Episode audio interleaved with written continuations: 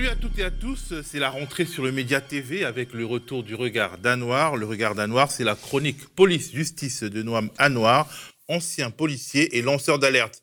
C'est la rentrée, je le disais, et nous bouclons une cagnotte sur la plateforme Ulule destinée à pouvoir diffuser une quotidienne matinale, à financer en tout cas la diffusion d'une quotidienne matinale durant la saison électorale 2021-2022.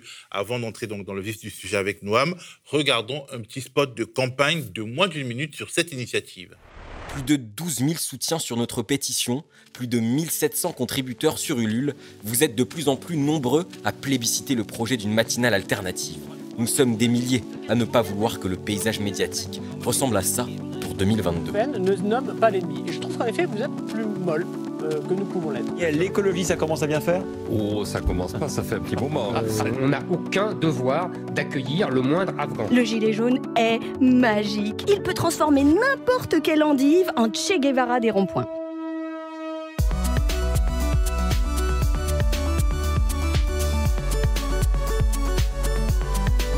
Aidez-nous à créer une émission quotidienne et engagée. Rejoignez-nous en contribuant sur Ulule.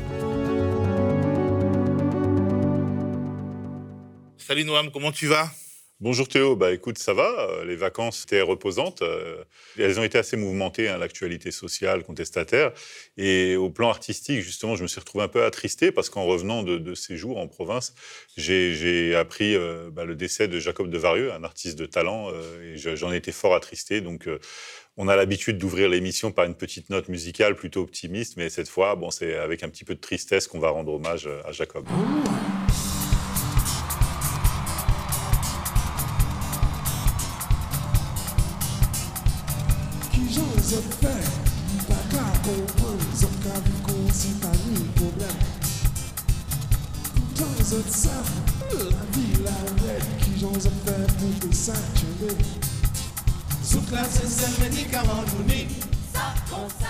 Alors, euh, Jacob Desvarieux, il est décédé du Covid malgré trois doses du vaccin parce qu'il était immunodéprimé euh, et dans un contexte où euh, les Antilles, la Guadeloupe, la Martinique notamment, ont vécu un été chaotique avec beaucoup de, un pic de, contamination Covid-19, un pic d'hospitalisation. Durant cet été, tu as mis la main sur un document qui euh, était assez évocateur de la démarche de l'État français par rapport à, disons, aux risques sociaux que cette montée d'épidémie euh, pouvait représenter. Bah oui, parce que naturellement, euh, au regard de l'actualité et des informations qui nous parvenaient hein, des territoires d'outre-mer, euh, euh, on, sentait effectivement un climat assez électrique, parce que bah, naturellement, toutes les mesures de restriction de liberté liées à l'état d'urgence sanitaire ont eu un impact sur la vie économique justement de l'île de Guadeloupe, mais également en Martinique et en Guyane, mais euh, la contestation était quand même assez vive en Guadeloupe.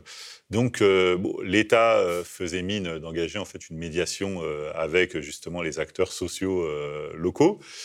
Mais sur Internet, on a recueilli justement une alerte de plusieurs policiers en fait qui ont diffusé sciemment, qui ont fait fuiter en fait une note de, la Direction générale de la police nationale, donc une note qu'on met à disposition justement de, de, nos auditeurs. Alors cette note, elle permet euh, de se rendre compte de, ce qui se tramait en fait en sous-main. C'est-à-dire que la direction générale donc a requis de la part des commissariats et des services actifs euh, de métropole, sur la base du volontariat, des départs en fait de policiers, des départs massifs en fait d'effectifs de police vers justement les territoires d'outre-mer, dans la perspective justement d'un mouvement social d'ampleur, donc pour pouvoir en d'autres termes, mater une éventuelle rébellion euh, sur les territoires d'outre-mer. Donc, euh, bon, bah, c'est un peu la, logique, euh, malheureusement, régalienne, hein, on va dire, de l'État, c'est-à-dire que on va déshabiller les commissariats d'Île-de-France et les services actifs comme si effectivement on était dans un moment ou une phase où on pouvait se permettre cela dans le simple but justement d'aller mater des manifestants. C'est-à-dire qu'on va renoncer à la répression de la délinquance, du banditisme, du terrorisme, des escroqueries en tout genre sur le territoire métropolitain pour pouvoir euh, aller mater des manifestants au lieu de trouver des solutions de long terme pour euh, trouver euh, néanmoins des compromis avec justement les contestataires. Alors, tu étais en vacances en Vendée notamment, tu étais aussi à La Rochelle, et lors de ton séjour en Vendée, il y a eu... Ah oui, ça a été assez mouvementé, parce que comme je le disais, une un esprit militant en fait ne prend jamais de vacances. Donc je suis toujours attentif à ce qui se passe sur place. Donc déjà j'ai eu plaisir à, rencontrer les militants rochelais hein, euh, parce qu'en fin de compte, outre ce que les médias nous montrent ou ne nous montrent pas, euh, j'ai été euh, complètement surpris au début du mois d'août de voir des cortèges de 5 à 10 000 personnes qui, déambulaient dans les rues de La Rochelle, qui passaient devant la sous-préfecture. Donc je l'ai réellement vu de mes yeux. D'ailleurs, on, peut présenter un cliché que, j'ai pris à cette occasion. Alors, il n'y avait pas que des antivax. Il y avait euh, beaucoup de personnes qui étaient opposées justement à la mesure euh, du pass sanitaire. Et donc, euh, bah, parmi ces personnes, j'ai pu discuter avec un certain nombre de Rochelais qui exerçaient des activités professionnelles diverses, c'est-à-dire des soignants, des commerçants, etc., à qui on imposait justement la vaccination pour pouvoir bah, préserver leur emploi. Et beaucoup d'entre eux bah, m'affirmaient haut et fort que justement, ils ne céderaient pas et qu'ils étaient prêts à renoncer à leur activité professionnelle si on leur imposait justement une mesure vaccinale. Et tu étais aussi en Vendée? Oui, alors en Vendée, effectivement, on a eu plusieurs événements, donc on va en parler tout à l'heure.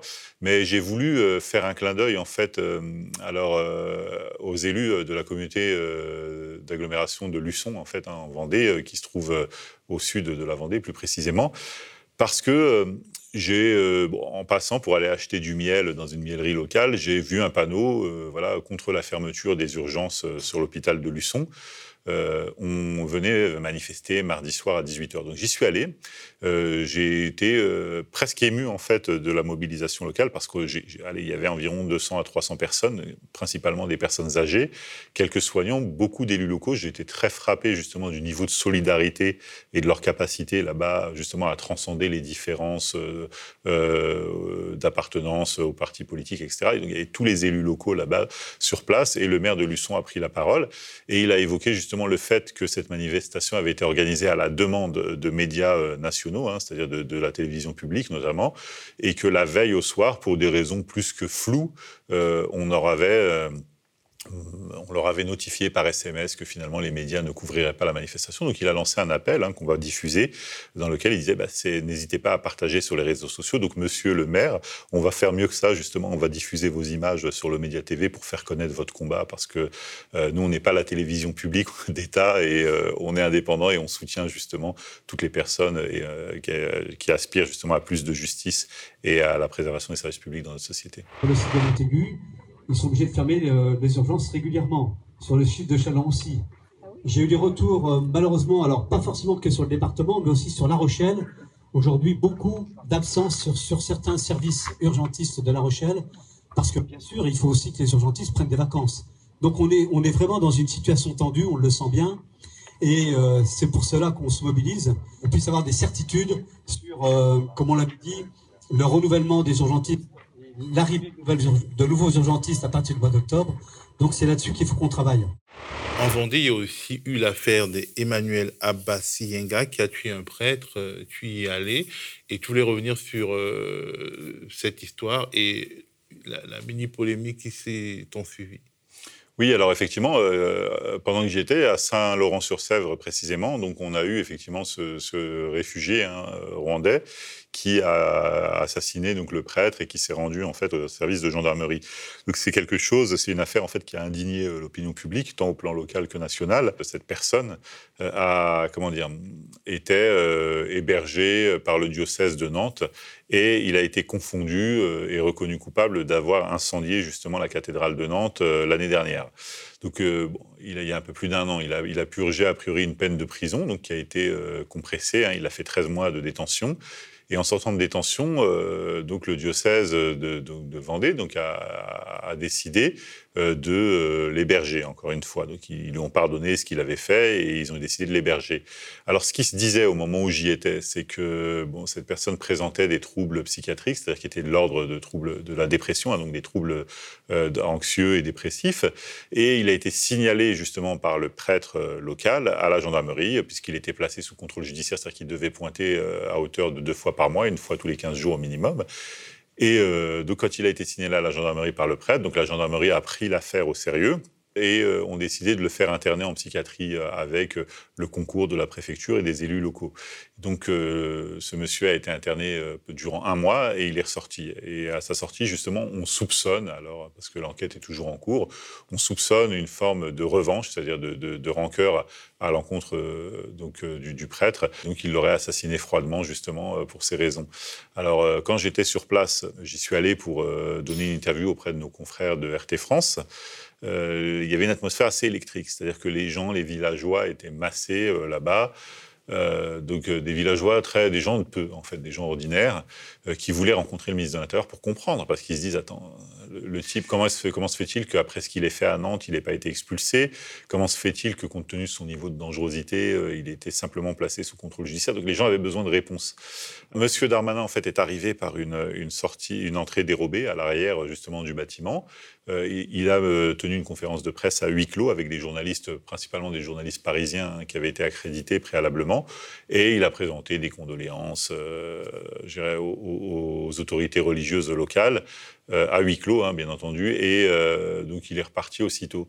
Et euh, donc les gens étaient fort déçus parce qu'il y a des gens qui, qui, nous disaient bah, attendez, il se passe jamais rien chez nous, là on est confronté à un drame. les gens me disaient qu'ils avaient croisé ça et là dans les ruelles cette personne, mais ils savaient pas vraiment qui, qui, qui il était, et ils avaient besoin d'explications. Et donc certains ont attendu pendant six heures de pouvoir justement rencontrer le ministre de l'Intérieur. Mais comme il y avait eu un petit mouvement de contestation avant où les gens criaient Darmanin démission, donc il y a des services de renseignement qui sont sur place qui relève ce qu'on appelle la physionomie justement du rassemblement. Et puis comme ils avaient vu que quand même l'atmosphère était plutôt hostile au ministre de l'Intérieur, le ministre de l'Intérieur a préféré bah, reprendre justement la sortie dérobée et euh, le cortège a été euh, sifflé, hué par euh, justement les personnes présentes. Et le ministre est parti sans justement s'adresser à la population. Donc ensuite, bah, moi, je suis allé comme, dans l'église allumer justement un cierge hein, en, en, signe de solidarité parce que donc je me suis présenté aux fidèles locaux, j'ai discuté un petit peu avec eux. Il y avait un groupe d'enfants sur place euh, qui était pris en charge justement par un bénévole du diocèse et euh, celui-ci était en train de leur expliquer bah, justement euh, ce qui s'était passé avec ces mots. Il n'était pas forcément formé pour ça, il n'était pas professionnel de santé ou quoi que ce soit. moi ça m'a beaucoup attristé en fait parce qu'il n'y a pas eu de cellule d'aide psychologique qui, a été mise en place. Au média, on a reçu une lettre, une lettre assez troublante d'une personne qui a été proche donc du, meurtrier, qui reconnaît euh, que c'est un meurtrier, euh, mais qui euh, raconte un peu son histoire et qui explique que il a fait face dans la procédure d'asile à beaucoup d'humiliations. Déjà qu'il avait eu un background de, de trauma au Rwanda avant d'arriver en France et que globalement, ce drame est aussi le drame de la non prise en compte des, des, des traumas psychologiques chez les réfugiés et que d'une certaine manière, ça devrait nous interroger à la manière dont euh, l'accueil est fait. Bon, bien sûr, euh, expliquer n'est pas excuser, mais donc nous avons reçu ce courrier et euh, je pense que c'était quand même important de, de, le dire aussi. Oui, mais comment dire Alors, il y a des gens. Euh, moi, je pense, j'appelle à l'indulgence justement de, notre auditoire parce que des gens me disent oui, alors quand tu es sur RT, tu es anti-réfugié, et puis quand tu es aux médias, tu es pro-réfugié. Donc la vie est pas faite comme ça. La vie est faite de nuances. C'est pas une dichotomie où on est pro-réfugié ou pas. Moi, je soutiens pas ce monsieur euh, justement quoi qu'il ait vécu par le passé. Je peux pas soutenir un meurtrier. Euh, je veux dire, moi, je soutiens le prêtre dans cette histoire. Et au-delà de cette vision des choses, un réfugié qui se comporte de cette façon-là, qu'on le veuille ou non, referme une porte derrière lui. C'est-à-dire que la vie que vont mener les autres réfugiés rwandais, surtout dans cette région par la suite, va être plus compliquée à cause de ce qu'il a fait. Donc moi, je ne pense pas que ce soit être anti-réfugié que de condamner fermement justement les agissements de ce monsieur, parce qu'il y a un certain nombre de réfugiés sur place qui vont souffrir euh, des préjugés qui vont euh, être consécutifs à ce drame. Oui, bon, chaque histoire est quand même particulière. Bien hein, sûr, bien sûr. Et on, est, euh, on doit rentrer dans, dans la spécificité de tout pour euh, bien comprendre euh, les faits. Alors cet été, il y a également eu des violences, des violences dans les banlieues parisiennes, à Stein, à Rony-sous-Bois, à Villeneuve-Saint-Georges, à Corbeil-Essonne. Regardons un petit montage vidéo à ce sujet.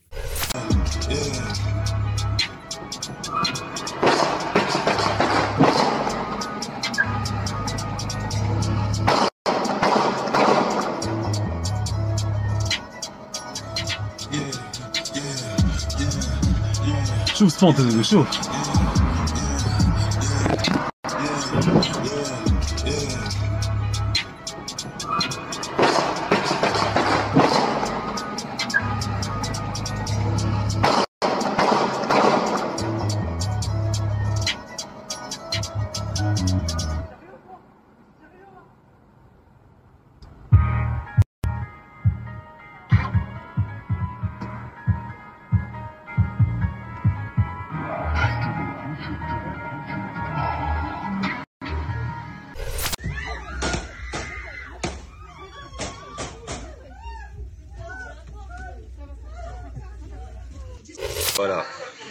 C'est Robocop. Il arrive.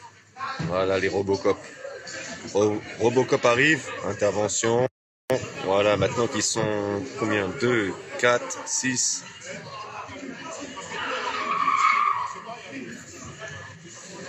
Là, ils vont commencer. regarde. Encore. Encore. Allez, ça continue. Ça passe 2, 4, 6 à 8, 10. Regarde. Regarde, regarde bien. Regarde bien. Regarde, regarde. Tout est filmé. Ils ont commencé comment? Ils ont commencé comment? Tout est filmé. Ils ont commencé comment? À 2, 4, 6, 8 et après c'est parti.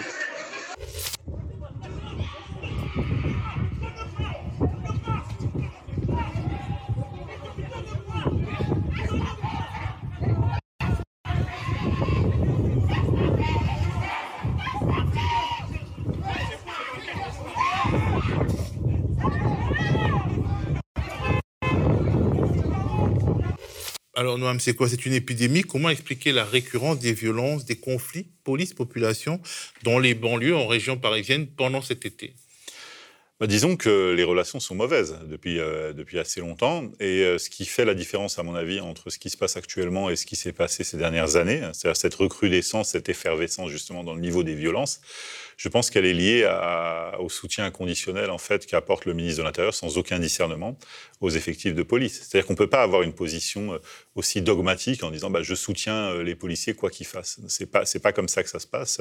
On est en France, on est dans un état de droit, il y a des lois, il y a des textes. Alors euh, quand je suis intervenu dans d'autres médias justement pour condamner les agissements de ces policiers, il y a bon, j'ai des haters sur les réseaux sociaux parmi les, effectifs de police les plus radicaux qui me disent il raconte n'importe quoi, il nous soutient pas, c'est un traître. Et on me dit en fait il n'y a pas que la légitime défense dans, dans l'usage des armes parce que là en fait les policiers usent délibérément de l'arme létale, c'est-à-dire qu'ils tirent euh, à vue sur euh, des personnes en, plein, en, plein, euh, en pleine rue, parfois en plein jour. Donc, je veux dire, il y a quand même un risque à mesurer. Quand on fait usage de l'arme administrative, on sait que si une balle perdue qui traverse le pare-brise, qui traverse la lunette arrière, elle peut aller percuter justement un passant. Donc, c'est quand même une grosse responsabilité. Et les gens me disent, oui, mais il y a aussi un article nouveau que tu connais pas, qui s'appelle le 435-1 du Code de la sécurité intérieure, qui réglemente l'usage des armes. Donc, ils avaient le droit. Alors, moi, je suis pas magistrat, je fais pas le procès de ces policiers, je donne mon avis et euh, donc euh, comme toujours et je maintiens mes positions. Donc je me suis intéressé justement euh, parce que je le connais ce texte. Alors c'est un texte qu'on a appelé un temps le texte sur la légitime défense euh, étendu. Hein. Ça a été décidé sous Bernard Cazeneuve euh, après l'attentat de Nice, justement, parce que qu'est-ce qui se passait? Donc jusqu'à présent, on avait le, texte de la légitime défense qui était le 122-5 du Code de procédure pénale que tous les policiers connaissent, qui, explique dans quelle mesure est-ce qu'on peut utiliser la force publique. Donc il faut la nécessité d'une atteinte, c'est-à-dire qu'il faut que quelqu'un vous porte atteinte, porte atteinte à votre intégrité physique. Il faut que l'atteinte soit euh, proportionnée, c'est-à-dire que si quelqu'un vous met une gifle, on peut pas lui tirer dessus. Et il faut globalement le neutraliser à la hauteur du danger qu'il représente Hein. Et ensuite, il faut que la, riposte soit proportionnée. Donc proportionnée, ça signifie justement qu'on l'adapte aux circonstances pour pouvoir mettre l'individu à disposition de la justice. Donc s'il faut le tuer, on le tue parce qu'il n'y a pas d'autre choix, mais on tire pas, on n'est pas dans le Far West. Je veux dire, euh, donc globalement, le prétexte qui est avancé le plus souvent par les policiers, c'est de dire que la personne fonçait sur les policiers avec une voiture, donc il y avait un risque létal pour le policier et que donc ben, on peut riposter de façon létale euh, pour euh, une riposte proportionnée.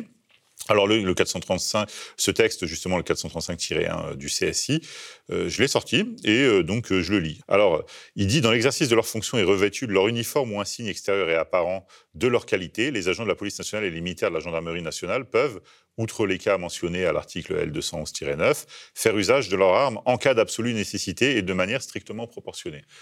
Donc bon, moi je regarde la vidéo de ce qui s'est passé à Stein, donc porteur de leur uniforme ou des insignes extérieurs apparents de leur qualité. Maquinche. OK, il n'y a pas.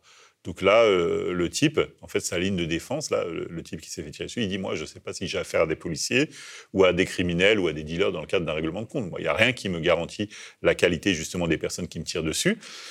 Donc euh, moi je m'arrête pas. Donc est-ce qu'on peut réellement euh, l'incriminer euh, Moi je dis que c'est pas blanc ou noir, que c'est un argument qui s'entend. Voilà tout simplement. Je suis pas là pour condamner les policiers de façon systématique, mais je dis qu'avant de tirer quand même dans la rue, il, y a, il faut quand même mesurer les choses et peser le pour et le contre, même s'il y a la situation d'urgence. Parce qu'on essaie toujours d'apporter un surplus d'informations et dire des choses qui n'ont pas été dites ailleurs. C'est euh, qu'on a un paramètre dans cette histoire. C'est-à-dire que le conducteur de, cette Twingo noire euh, qui a été Astin, voilà, il n'était pas tout seul. Il y avait une passagère à côté de lui. Donc la passagère, elle n'est pas impliquée justement dans le délit de fuite, puisque elle, elle conduit pas la voiture. Donc le policier qui décide de lui tirer dessus et qui la blesse d'ailleurs, puisqu'elle a été victime justement d'un tir, elle a été visée euh, ou en tout cas elle a été touchée au niveau du dos, mais euh, la balle a traversé, a perforé les organes vitaux de cette fille qui est partie, qui a été hospitalisée en situation d'urgence absolue avec un pronostic vital engagé. Donc elle y était pour rien. Donc euh, moi je ne peux pas défendre cette perspective de dire que les policiers ont eu raison de tirer.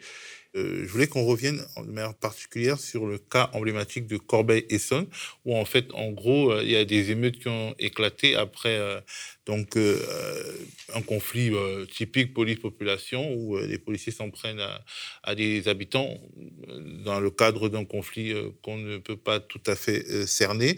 Et il y a une maman qui arrive, elle se fait gazer par les, policiers. Et puis, en fait, l'image fait le tour de la toile, indigne les populations. Et il y a des émeutes qui, qui s'en suivent. Et tu estimes qu'on aurait pu évaluer euh, la portée d'un tel acte sur une maman, quoi, sur une maman euh, qui euh, ne représente pas un danger immédiat pour les policiers non plus, même si elle vient au secours de ses enfants ou d'enfants, de manière générale. Alors en fait, moi j'essaie toujours d'avoir un peu, un peu, de recul, je dirais, sur les faits. Je me dis, voilà, dans une situation où on met en œuvre la force publique, avec le risque justement de déclencher des émeutes, des violences urbaines, etc., qu'est-ce qu'on cherche à obtenir atteindre comme objectif? Donc là, en l'occurrence, euh, le commandement de la police locale décide de mettre fin aux rodéos urbains. C'est vrai que les rodéos urbains, il y a des nuisances sonores, il y a un risque euh, de, ben, un risque non négligeable euh, d'accidents routiers. donc bon, effectivement, il faut combattre ce phénomène. Donc bon, les policiers réussissent à mettre la main sur deux frères a priori qui sont pour pour le moins en tout cas soupçonnés de s'adonner justement aux rodéos urbains. Donc euh, ces personnes ne se laissent pas interpeller, elles se débattent, bon, ce qu'on appellerait juridiquement une rébellion, c'est-à-dire qu'elles ne facilitent pas leur interpellation. Effectivement, comme ça se passe au pied de l'immeuble, la maman descend et puis elle proteste contre la façon dont ses enfants sont interpellés. Est-ce que c'est légitime ou pas C'est pas à moi de le dire, mais euh, je veux dire que jusque-là, il n'y a rien de choquant. Une maman euh, qui, qui, qui, qui s'indigne, qui manifeste une opposition au fait que ses enfants sont interpellés, bon, bah, c'est humain. Je veux dire, voilà, moi, jusque-là, ça ne me dérange pas, ça ne me choque pas. Voilà, Jusque-là, pour moi, il n'y a rien de choquant.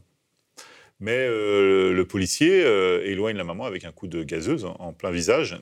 Et euh, les images sont filmées par un riverain et diffusées sur les réseaux sociaux, ce qui génère près de six nuits d'émeutes qui sont. Alors, au moment où on se parle, les émeutes sont toujours en cours, hein, je veux dire, sont quasi quotidiennes et d'affrontements avec les forces de police. Donc est-ce que ça en valait le coup? Je est-ce qu'on n'aurait pas pu procéder autrement, stratégiquement, pour justement mettre fin au rodéo sauvage? Est-ce que le policier qui a, agi de cette façon-là a eu raison? Alors, a priori, il bénéficie du soutien inconditionnel de la commissaire divisionnaire qui s'est exprimée sur les ondes hein, euh, et euh, devant les caméras de télévision pour dire que le policier avait bien agi, que la mère avait été prévenue préalablement, mais qu'elle n'a pas tenu compte justement des sommations. Donc moi, je suis un peu partagé en fait sur cette façon justement dont on explique les choses et je suis pas sûr que ça puisse contribuer à l'apaisement euh, du climat ambiant. La force publique, la force des policiers, le taser, euh, etc., c'est uniquement fait pour la légitime défense, c'est-à-dire pour contrer des menaces. Donc est-ce que cette maman était réellement menaçante pour les policiers, bien qu'elle ait euh, tenté d'entraver le processus d'interpellation Est-ce qu'il n'y avait pas d'autre façon de faire? Donc moi, je, voilà, je suis assez perplexe justement sur euh, bah, les explications qui sont renvoyées par le ministère de l'Intérieur sur les faits, et je pense qu'on aurait peut-être pu faire autrement. Voilà. Le 8 septembre dernier s'est ouvert le procès euh, des attentats du 13 euh, novembre, 13 novembre 2015.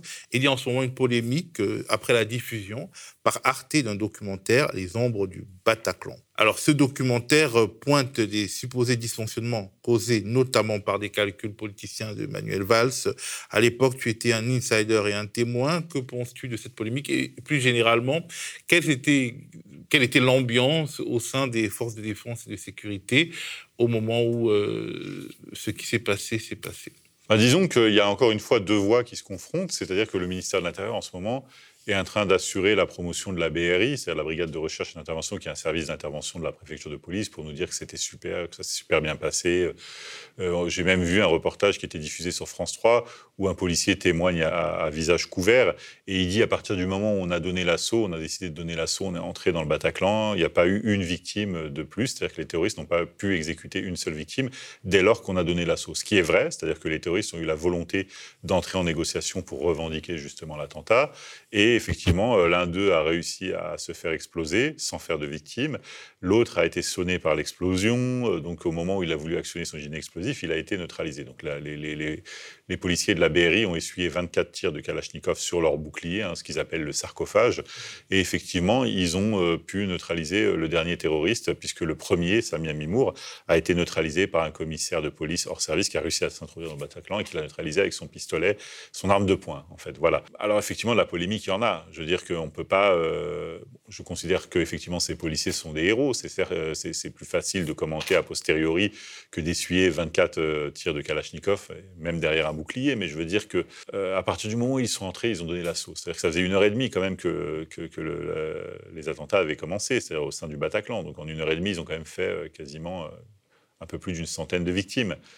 Donc euh, on ne peut pas se glorifier, je veux dire, de cette façon de faire.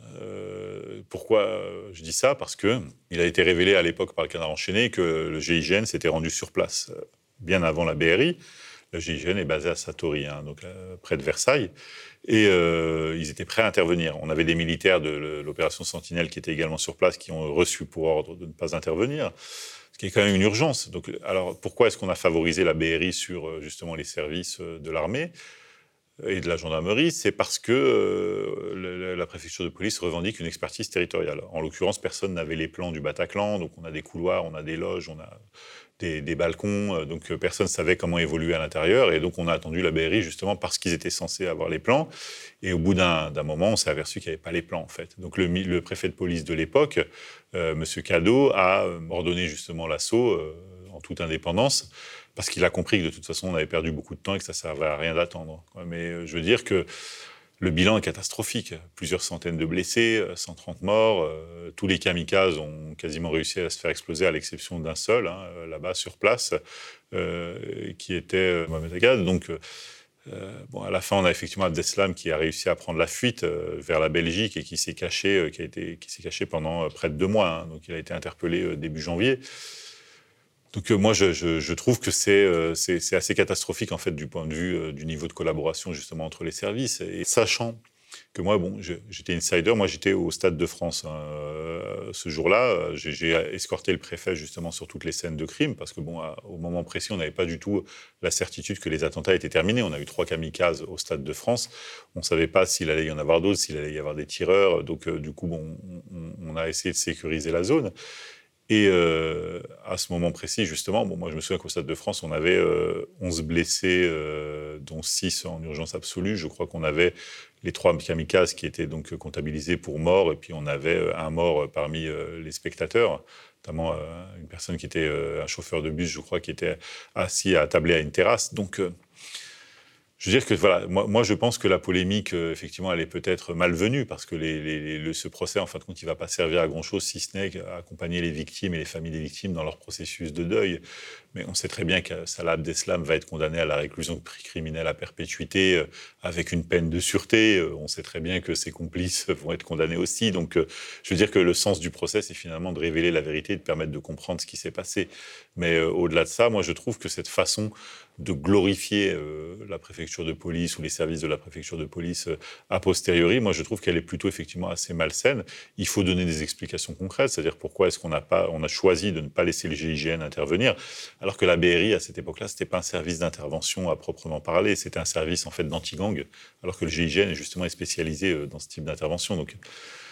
Euh, affaire à suivre. On va voir ce que ça va donner. Euh, moi, je donne pas de nom, Manuel Valls ou autre. Je, veux dire que je suis pas là-dedans, mais euh, je suis pas pour dire que ça s'est super bien passé et que euh, que tout a été fait justement pour contrecarrer la menace. Voilà. En tout cas, c'est un sujet délicat. Comme on dit, le, le principal intérêt, c'est de permettre aux victimes de faire leur processus de deuil et on espère qu'il se fera vraiment malgré euh, les provocations euh, de, Alors, du principal euh, prévenu. Alors, dernier sujet, la polémique au sujet d'un policier qui a porté un écusson considéré comme non réglementaire. Je ne sais pas si tu as vu cette image qui a beaucoup tourné sur les réseaux sociaux et je voulais savoir ce que tu en penses. Alors ça, c'est tout à fait symptomatique de la dérive à laquelle on est confronté depuis quelques mois maintenant ou même quelques années, c'est euh, bah, l'expression libre des policiers. C'est-à-dire on a une mouvance, en fait, euh, une fachosphère, hein, on peut l'appeler comme ça, de policiers sur Twitter et sur Facebook qui avait été dénoncé un temps, mais euh, en fait, le phénomène n'a pas du tout été endigué. Le ministère de l'Intérieur est totalement impuissant face à ce phénomène, et donc bah, ils vendent justement des écussons, ils commercialisent des écussons. Il y en a même qui disaient on vous arrange la rencontre avec Dieu, si vous voulez. Bon, des trucs un petit peu malsains, quoi, en fait, qui font pas très pro. Et là, effectivement, bon, bah, il y a un contrevenant. Euh, c'est un manifestant qui a été verbalisé dans le cadre d'un dispositif et puis il a pris en photo de façon assez discrète l'écusson de ce policier. Alors euh, moi, je suis euh, pour une démarche très légaliste, c'est-à-dire que moi, je suis verbalisé, interpellé par un policier porteur de cet uniforme. Donc, on a rappelé tout à l'heure, par exemple, l'article 435.1 du CSI. Donc, l'article précise porteur de tenue justement de police ou d'insigne. Euh, moi, pour moi, ça, c'est pas une tenue de police. C'est pas répertorié justement dans l'arsenal administratif, et donc il faut que les avocats fassent jouer justement euh, ce type euh, de comportement comme euh, étant des vices de procédure. C'est-à-dire que pour moi, c'est pas un policier en uniforme. C'est un uniforme qui est acheté sur Internet, euh, dont qui me permet pas justement de m'assurer de la qualité de mon interlocuteur. Donc il faut casser les procédures justement qui sont menées par ces policiers pour pouvoir obtenir de, vrais changements et des sanctions administratives. Donc, alors, je sais qu'on est écouté par beaucoup d'avocats et on est aussi écouté par des magistrats.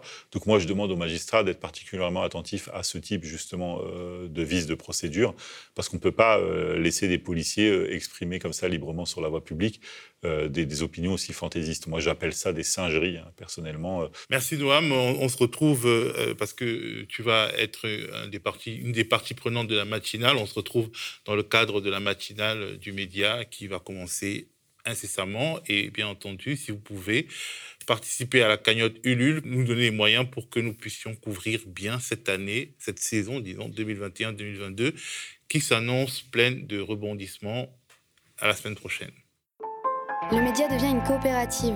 Alors pour garantir son indépendance, n'hésitez pas à devenir sociaux et à nous soutenir sur le mediatv.fr. Et pour ne rien rater de nos contenus, abonnez-vous au podcast.